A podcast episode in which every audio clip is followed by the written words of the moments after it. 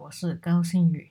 最近你有为你的未来在做任何计划吗？或是最近你为你自己的未来感到迷惘和焦虑吗？亦或是你不会为自己的未来担心，觉得活在当下就好呢？今天就来聊聊活在当下这回事吧。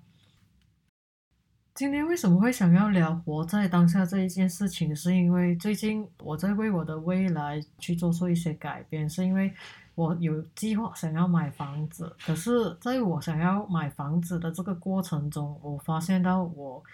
我觉得我好像会有一点焦虑。哦，在我可能会供不起那个房子啊，或者是未来我会失业啊，就是一种无形的担心一直在我的脑海中旋转、旋转、旋转，然后就会导致我有一点点的轻微的焦虑在我的未来那一边。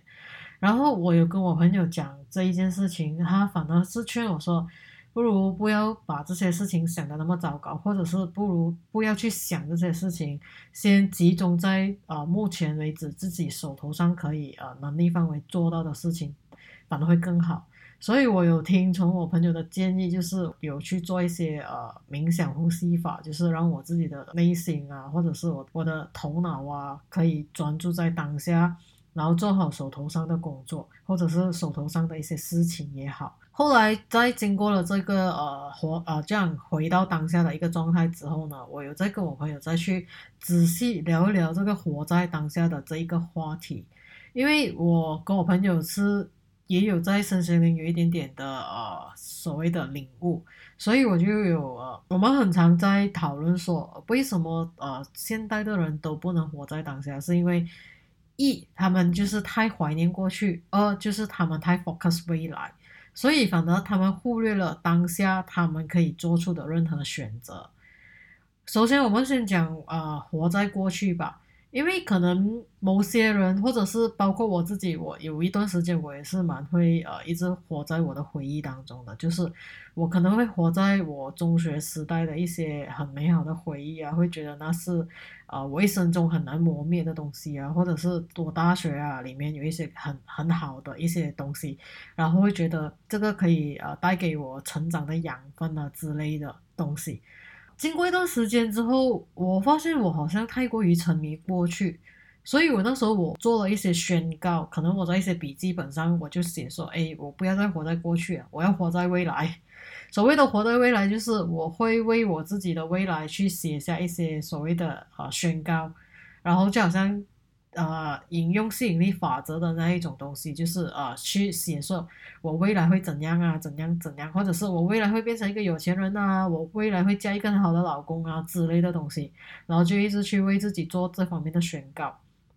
然后这种宣告做久了，又觉得好像很不脚踏实地，就好像我我好像永远没有的停留在我现在当下的一个选择当中，所以在经过这个。活在过去又活在未来之后的一个状况呢？我后来去咨询了我的朋友，也咨询了心理医生，他们就教会了我一些呃，就是活在当下的一些呼吸法。所以我就是每一次我觉得我有一点想要飘去未来的时候，我都会去立刻去做这个呼吸法，让我自己可以站在当下去想。我可以怎样把我手头上的东西做好它，然后把我手头上的东西全部完成好它，因为当下的每一个选择都会影响到我们未来的每一个 planning 的。这也让我想起一件事情，就是哦，我在找第二份工作的时候，我曾经在一间公司里面面试过。我记得那时候的面试官问了我一个问题，他问我：“你觉得你五年后会成为一个怎样的人呢？”我其实当时候不觉得这个问题是有什么陷阱在里面呢。我其实蛮老实回答他说，我觉得我五年后会成为一个 freelancer 啦，这样子的一个答案给他。然后他看我的眼神是觉得我好像有点不是那么有志气的人。可是我当下没有觉得有什么东西，我只是觉得那是当下我觉得我可以给他的答案。后来，呃，稍微更加有职场经验了之后，有跟一些同辈们再去聊过这个话题。我记得在我的前前同事里面，他有一个前同事回答我说：“他说他也是曾经遇过有面试官问他这一个问题，可是他给出的答案是跟我截然不同的。他给出的答案就是：我连今天我会成为一个怎么样的人，我都不清楚。你问我，我五年会成为一个怎样的人，我怎样可以给你一个答案呢？其实当下我觉得我这位前同事的答案真的是蛮有道理的，因为我们的心一直都在改变，想法一直都在改变。我们总会常说嘛，一念天堂，一念地狱。那么今天如果我的想法改变了，那五年后的我就可能不会是五年前我想象中的我了。所以我反而觉得我的同事给了一个。真的真的很很有智慧的一个答案，所以当下我我后来有把这个答案深深的记在我的心中，所以我相信我现在当下所做出的每一个选择都会影响到我未来会成为一个怎什么样的人。后来我回想，我二零一六年的时候呢，我其实那时候对我自己许诺是讲说，哎，我可能要成为一辈子的 programmer 啊，然后只要有钱进到我的袋子里，我就觉得很满足了。我不会讲说要去特地追追求一些什么，呃，职位上的一些改变还是什么，因为我觉得我那时候我还蛮舒适，然后也蛮满足于当下的状况。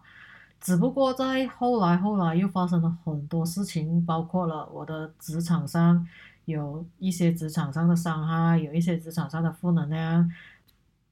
然后当然其中也包括了呃升职，就是有 promotion，然后从一个呃 senior 变成有呃 manager level 的人，所以那时候对我来讲，我的人生其实有一些不算是翻天覆地的改变，可是还是有了一些改变啊，心态上的一些不一样。如果今天为止，我回溯我二零一六年走到今天二零二二年，我中间有很多心态上的改变，包括我当时太舒适了，觉得呃我不想要升职，到今天为止我已经拿到了一些 manager 的呃 level 在那一边，我反正觉得，如果你讲说要什么来造就我今天呢，我我不会讲说我当下会有什么改变，我反正是觉得环境逼我做出了一些选择。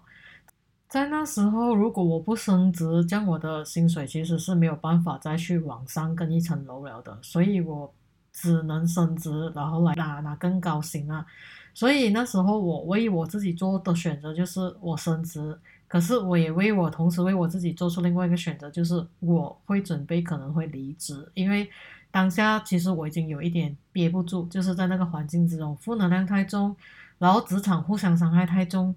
然后那时候我已经有觉得我可能也不会待太久，所以我能为我自己做出最好的选择就是升职，然后以这个优势去面试的时候，去面试的时候变成一个新的筹码，让我有一个筹码可以跟新公司啊有一个谈判的底气在那一边。事实这也证明我做的选择真是做对了，我真的是有那个底气跟公司可以拿到一个更加好的 offer。然后也是更加好的一个呃福利啦，所以那时候我真的是有有庆幸我我为我自己做出了一个最好的选择。其实讲到这里为止呢，我今天想要表达的东西就是。如果我们当下不为我们自己做出一个好的选择，或者是在好的时机我们没有没有为我们自己做出选择，那么我们所预想的未来其实还是不会实现的，或者是我们所幻想的未来还是不会实现的，因为没有我们现在当当下一步一脚印的走过去，走到去未来呢，这样我们其实是什么都做不了的。所以，为什么我今天会想要讲这个活在当下的话题？是因为我希望今天有幸听到这个节目的人都有那个能量，可以活在当下，为自己做出一个最好的选择，然后之后在未来的时候回顾这个当下的选择，不会后悔，也不会觉得有什么遗憾，因为唯有在当下。我们为我们自己做出最好的选择了之后呢，将我们想要的那个未来，它一定会在不远处等着我们。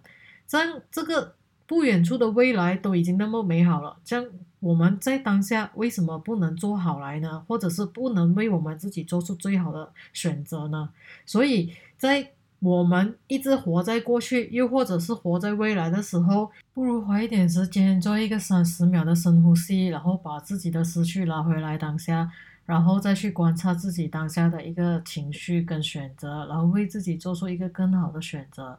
希望大家也能从中得到一些启发跟启示。所以今天的分享就到此为止喽，谢谢。